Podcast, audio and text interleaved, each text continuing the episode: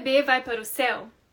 Você que tem filhos, filhas em casa, sejam eles bebezinhos ou até mais velhos, você sabe com confiança responder essa pergunta? Como que você acha que você responderia? O seu bebê vai para o céu? Nós sabemos que a única maneira que os nossos filhos, que qualquer pessoa, eu, você, que nós vamos ser salvas é pela graça de Cristo.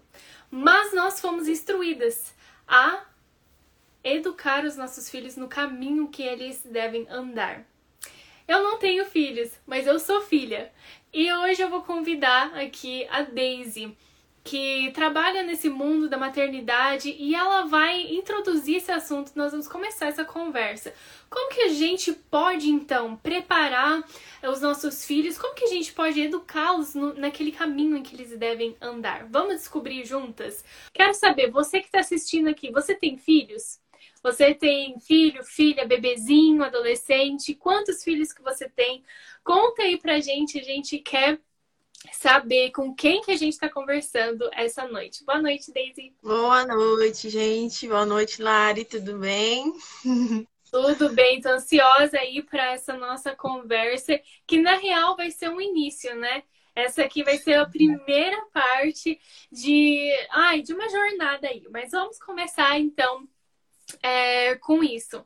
Por onde será que a gente pode começar a instruir os nossos filhos no caminho em que eles devem andar? Que a Bíblia tanto fala, né, que é dessa importância. Então, como que, por onde que a gente pode começar? É, não somos nós que salvamos os nossos filhos, mas a gente tem uma parte muito importante a fazer em prol da salvação deles.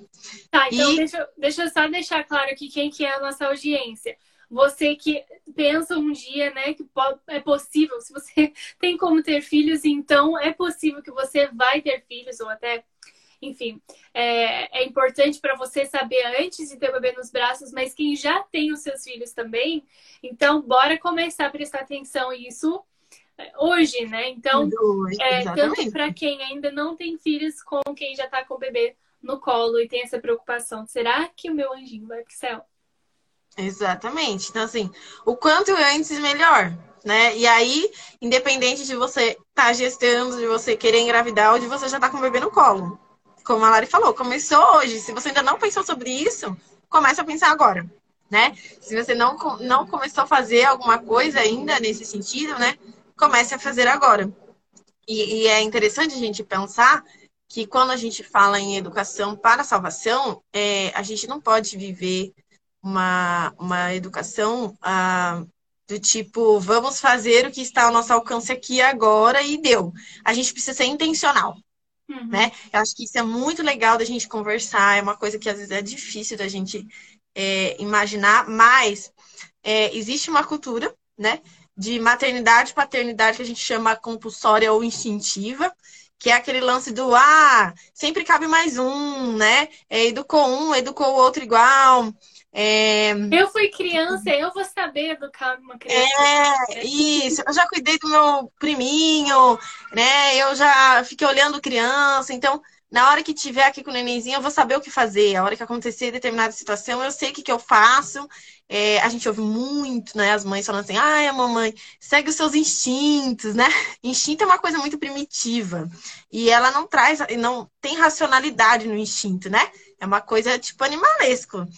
É, mas a gente está falando de seres humanos, nós somos racionais, nós temos cérebro pensante, e quando a gente fala de salvação, a gente precisa ser intencional e racional com, a, com relação à nossa salvação, né? É, eu posso, falo que a gente precisa, Paulo fala que a gente precisa trabalhar pela nossa salvação. Não é só, tipo, Jesus nos salvou e agora, ah, estou aqui, né? Pleno como alecrim dourado, né? Assim que funciona. E as crianças também não, né? É, a Thelma até comentou aqui embaixo, ó, cuidar e educar são duas coisas bem diferentes, exatamente. Então, uhum. o cuidado, ele muitas vezes ele é instintivo, né? Até porque a criança chora e aí, tipo, aquilo ali ativa, ativa seus instintos, você vai cuidar. Mas a educação, ela não é instintiva, né? Não se engane achando que você vai saber educar seu filho só porque nasceu e agora você é mãe e você vai saber educar. Não. Isso não acontece. E aí a gente vê muitas incoerências. Quando a gente uhum. percebe que as pessoas não têm esse cuidado, a gente percebe muitas incoerências na vida, no lidar com essas crianças, né? Então, é, eu presenciei uma vez uma cena, eu achei muito engraçado, e eu me segurei para não dar risada, né, na frente da pessoa. Mas a mãe falava assim pro menino: não pode vir comer aqui na sala. Vai pra cozinha. Vai pra cozinha. Ele com o prato querendo comer lá na sala, né? E aí ele parou e olhou pra cara dela e falou assim: Mas você come! E ela ficou uns dois minutos assim se rachando e falou: Eu posso porque eu sou grande, você não pode, não. Hum. E aí ele voltou pra sala muito pra cozinha, muito indignado, né? Mas ele devia ter uns sete anos. E eu fiquei me segurando por dentro, que quase que eu falei, toma, porque a gente tem que mostrar pelo exemplo que a gente faz, né? E ele foi muito rápido assim, mas você come, né? Então, agora eu quero perguntar aí para quem está assistindo, lembra da sua infância ou até momentos recentes, você já presenciou isso? Eu tenho certeza que vocês já presenciaram isso em algum momento, ou até você é já fez isso também, porque eu sei que todos nós, né, mesmo se você não é mãe, mas já aconteceu isso daquele negócio faz o que eu falo e não o que eu faço, né? Então, me conta aí, se você já passou por um momento desse aí, conta aí pra gente, talvez na sua infância, talvez na casa de, de alguns amigos, é, os pais deles fizeram isso. Com certeza, isso já aconteceu na sua vida. A Daisy estava falando, a gente estava comentando, né, sobre, sobre esse assunto, sobre o perigo de, de ser incoerente. Porque o que mais ensina? Começa tudo, a educação começa com o quê? Com o nosso exemplo, não é? As crianças, a gente acha que não, mas ela bebezinha, ela tá observando tudo. Ela começa a capturar antes que a gente percebe que ela tá começando a capturar as coisas. E, e aí a gente estava conversando sobre isso sobre incoerências e eu lembrei de, de, uma, de uma amiga minha que infelizmente ela cresceu e não teve interesse mais nas coisas de, de igreja, de Deus, essas coisas. E uma das reclamações dela, eu lembro quando a gente era adolescente, conversava, ela falava: Meus pais nunca deixaram a gente assistir filme. Nunca deixavam a gente assistir filme, que filme é, é, é ruim e tal. Mas aí o que, que eles faziam? Eles alugavam os filmes e assistiam no, no quarto de porta fechada. E eles podiam assistir, mas pra gente não. E eu acho que muitos pais, eles querem melhor para os filhos do que para eles, né? Então eles ficam exigindo assim: "Não, você não pode. Você não pode comer na sala, você não pode assistir filme, você não pode comer isso, você não pode fazer aquilo". Eu posso porque por quê? então. Porque é... eu sou grande, eu sou adulto, você não. É, então... Eu acho que então. essa é a maior desculpa. Que eu sou adulto, você não. Isso não é coisa de criança. E é muito sem noção isso, porque é... as crianças elas não têm essa noção de que, ah, mas isso é de adulto. Por conta dessa, dessa, dessa própria, a natureza já faz eles assim, eles copiarem os comportamentos das outras pessoas para eles se incluírem socialmente. Então, para eles não faz o menor sentido, só porque eles são crianças, é, eles não poderem fazer as coisas. Né? É, e aí, é, na cabeça da criança, isso não faz o menor sentido, e a gente vê essa incoerência. O que, que acontece, como você comentou da sua amiga? Enquanto você é criança pequenininho, aí você sabe que não tem como fazer, porque você vai ser contido, né? Até mesmo fisicamente. Mas a hora que você alcança um tamanho, você fala assim: ah, agora eu vou fazer, porque agora eu sou grande. E agora eu posso fazer. E é isso que né? eu queria falar, porque a maioria das vezes os pais querem, que nem eu falei, melhor para os filhos, não só na infância, mas depois, para serem adultos. Mas aquilo, aquele, aquele tipo de, de ação, o exemplo incoerente, ele não vai dar os resultados que a gente tanto procura. Aqui estamos mencionando. Quase sempre acabamos fazendo isso. Agora, com o celular, pedimos para eles não ficarem no celular, mas nós estamos nele. Com certeza, né? Então, é um, é um falta, assim é, de preparo até nosso para apresentar as coisas e para nos tornarmos a melhor versão de nós, para apresentar para uhum. eles um exemplo melhor, não é?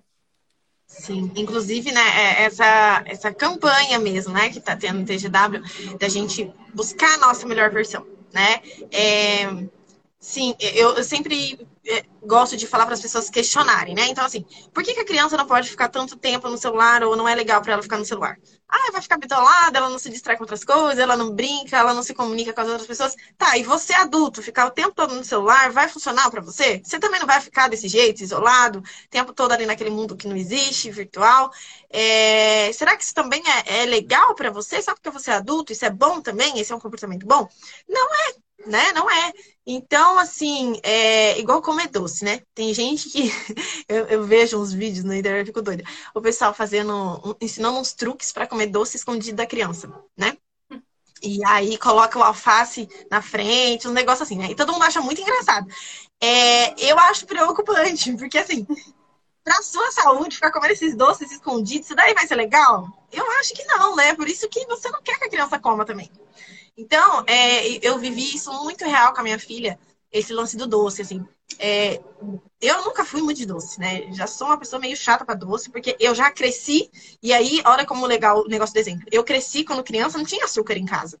Meu pai realmente não deixava a gente comer doce. Então, eu fui comer bala, pirulito, essas coisas. Eu tava na escola, segunda, terceira série, né? Naquela época, série.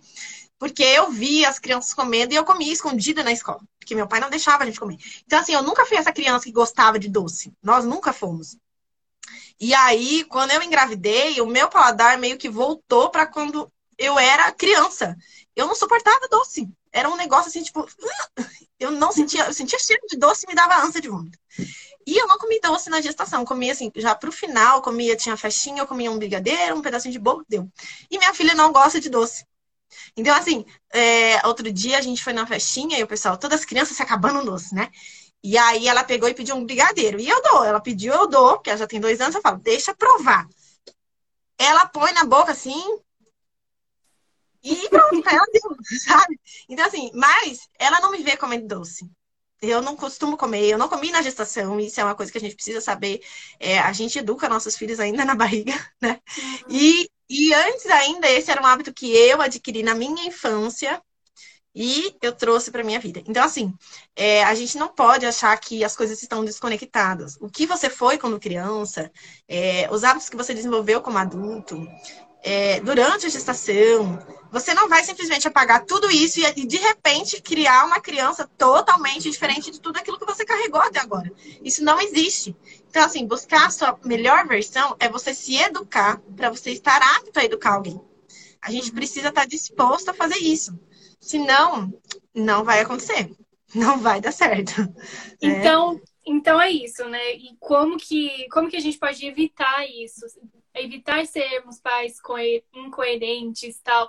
E evitar que o oposto daquilo que a gente tanto deseja aconteça. Porque a gente já falou que se não for feito é, corretamente isso, se não for feito de dentro aqui, se dentro da gente, com as nossas ações, for só impor nos nossos filhos, não vai ter os resultados que a gente quer. Então, como que é para fazer, como que dá para conseguir esses resultados que a gente tanto deseja? É, viver aquilo que a gente deseja para os nossos filhos. Mas isso não é não é fórmula fácil, né, Daisy? Não, não. é um videozinho de 30 segundos que a gente quer ver com a resposta. Seu bebê vai pro céu? Vai, é só você fazer isso aqui, ó, viajar meio, dar meia volta ao mundo e não sei. Não, é muito mais difícil que isso. É, é. Tem que começar com a gente. Boa noite, Cristiane. Boa noite, seja bem-vinda. Então, nós precisamos aprender, viver aquilo que nós queremos para os nossos filhos. Então, é, quando que a gente deve começar isso? Nossa, é a, hora, a partir do momento, eu falo assim, a partir do momento que a sua chavinha vira e você fala, poxa, eu acho que dá para melhorar aqui. Começa, né? Independente se você tem filho, se você não tem, é, independente se seu bebê já tá aí, né? Sua criança já tá aí. Mas a gente, a gente sente, né? Às vezes a gente sente essa, essa insatisfação. É uma coisa que às vezes as pessoas não refletem, mas quando tá muito difícil da gente lidar com uma criança, é, a gente ouve assim, ai, é impossível, me dá muito trabalho, não sei o quê. Geralmente a gente está vivendo uma incoerência com a nossa, na nossa educação, né? A gente está tentando fazer uma criança ser de uma maneira que a gente quer que seja, ou que acha que deve ser, mas nosso, na nossa condução está levando essa criança para um outro lado. Né? Então, é, às vezes a gente. que são coisas diferentes, né? Então, ah, como ela está falando do cuidado e de, da educação. É, eu, eu acredito que é muito importante a gente saber quando a gente vai é, planejar, né, educar nossos filhos, a, a gente saber diferenciar aquilo que eles precisam daquilo que eles realmente querem. E também daquilo que eu quero. Então, assim, não quero que meu filho coma doce. Por que, que você não quer? Você precisa ter uma resposta além do que ele é criança e eu sou adulto. Porque senão, em algum momento, você vai ser incoerente com essa sua imposição e você vai acabar cedendo de uma maneira é, é, vamos dizer assim, irresponsável, porque você acha uma coisa, mas você nem sabe por quê, e de repente você cede, né? Então, você vai viver incoerências no sentido de, olha, um dia pode, outro dia não pode. É, isso é muito comum também. É, crianças precisam de estabilidade, limites fixos. Então, assim, não pode comer doce, não pode comer doce, não tem restrição, não tem. Ah, hoje pode, mas outro dia não pode. Né? Quando são crianças maiores, que a gente conversa e tudo mais, beleza, mas quando são crianças pequenininhas, não pode, não pode.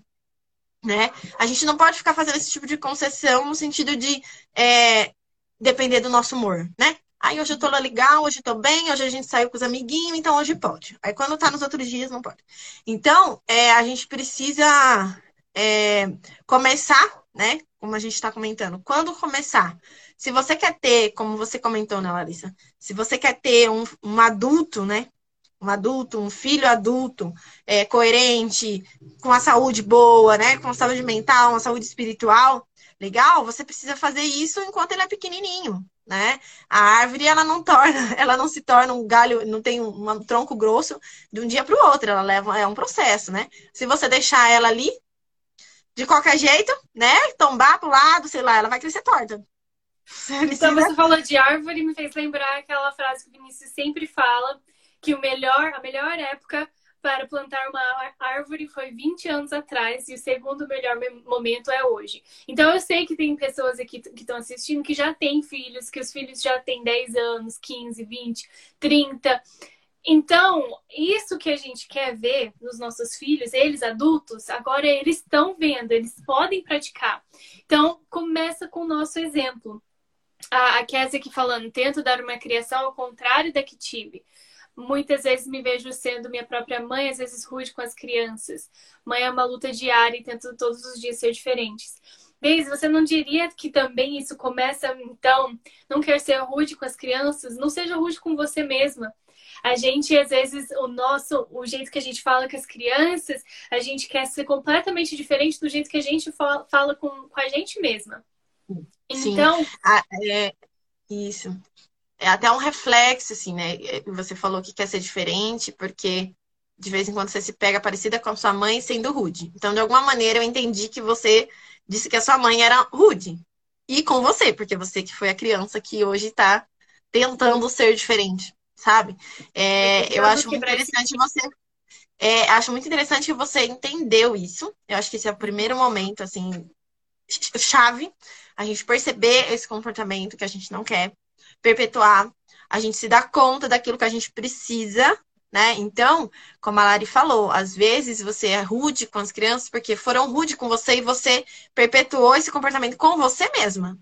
Quanto que você se cobra, né? O quanto que você lida com os seus sentimentos e as suas emoções de forma rude, né? Tipo assim, ah, estou me sentindo triste. Você se permite ficar triste?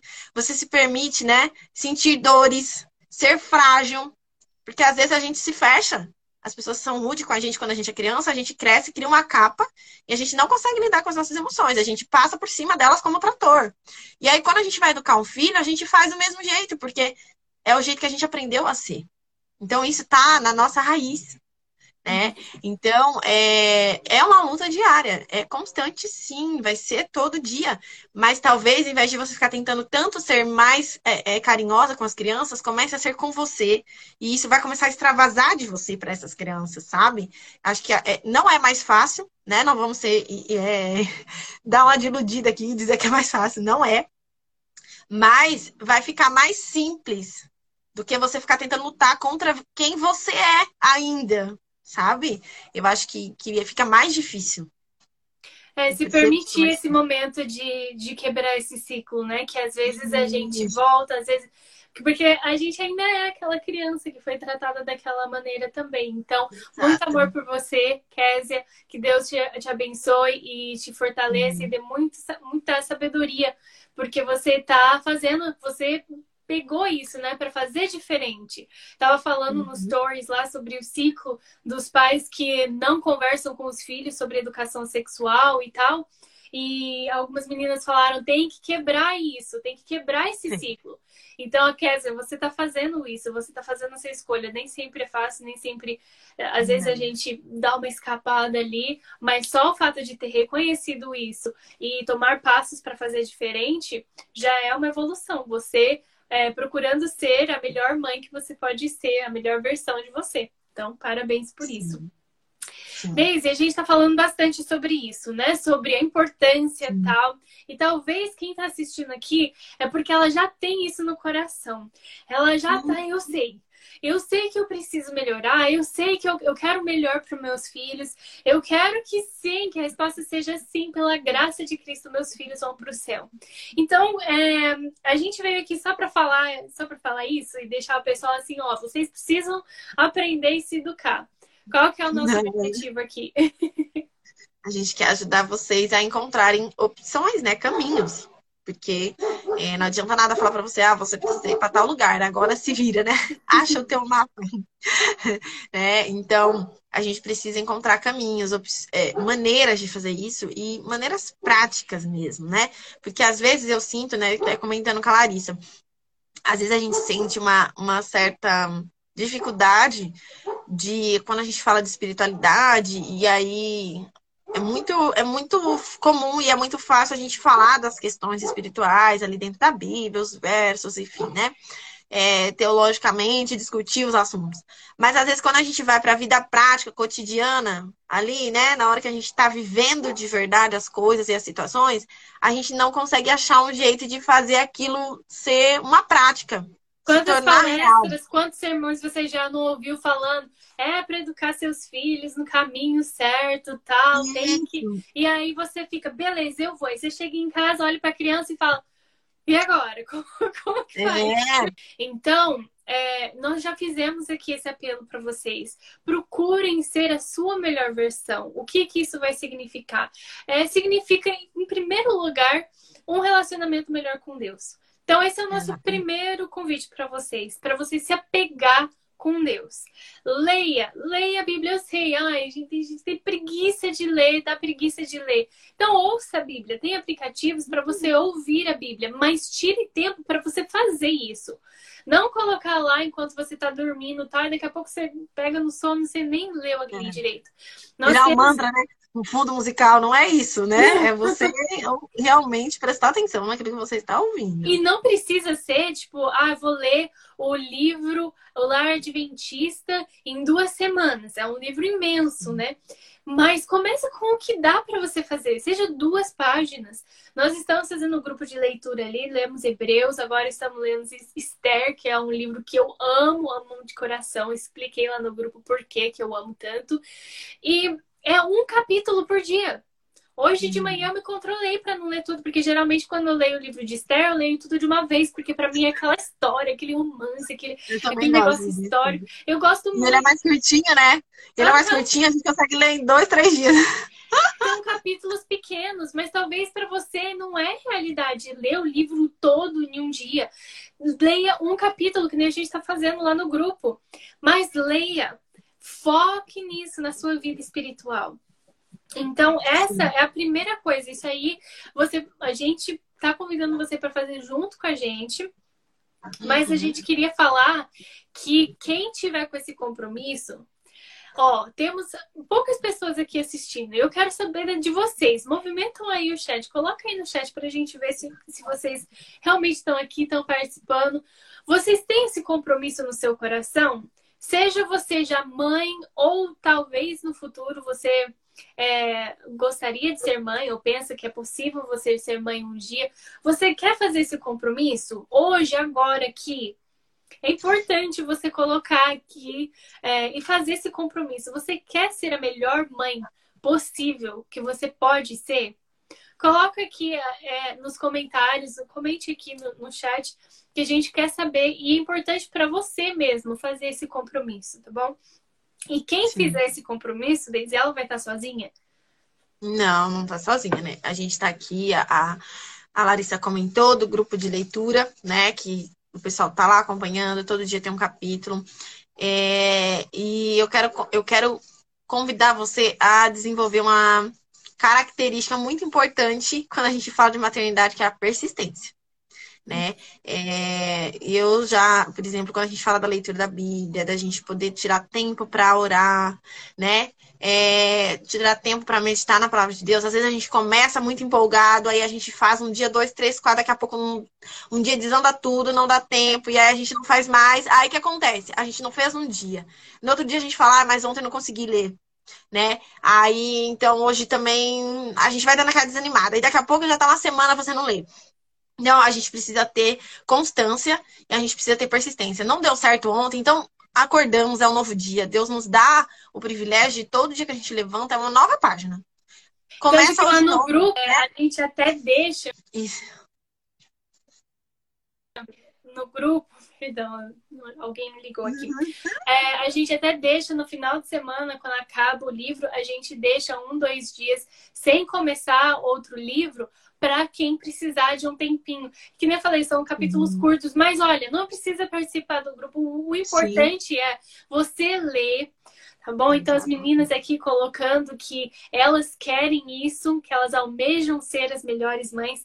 Estamos formando aqui uma comunidade de pessoas empenhadas nisso, a educar uma geração não para esse mundo, mas para finalizar o trabalho e uma geração que estará pronta para o céu, estará pronta para a vinda de Cristo.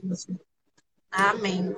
Então a gente precisa, a gente precisa se comprometer, como eu falei no começo com vocês. Educar filhos não é algo que a gente faz como dá do jeito que deu, com o que a gente tem aqui tá bom. É, a gente precisa ser uh, intencional. A gente precisa se comprometer porque, como a gente veio ressaltando durante toda a live, não é você só educar o outro, mas é principalmente, primeiro, você educar a si mesma, né? Então, se você deseja que o seu filho vá para o céu e você tem um ideal de pessoa que você deseja que ele seja, que você sabe que é o que vai fazer com que ele realmente chegue até lá, você também precisa ser essa pessoa, porque você quer que seu filho vá sozinho? Hum. né? Você quer ir com ele. Então você também precisa ser essa pessoa que você sabe que é, né? Que você imagina que é aquilo que Deus pede para ser uma pessoa que está apta a esse céu. Então você precisa ser essa pessoa primeiro, para que seu filho possa ver no seu exemplo, né, é, o que ele precisa fazer também, o que, que ele quer, o que, que é o objetivo dele também. Então, quando a gente fala, por exemplo, de leitura da Bíblia, você não ache que um dia você vai cobrar do seu filho ele ler a, a Bíblia, ele ter um momento de meditação e ele vai fazer, sendo que ele nunca viu você fazer. Uhum. Né?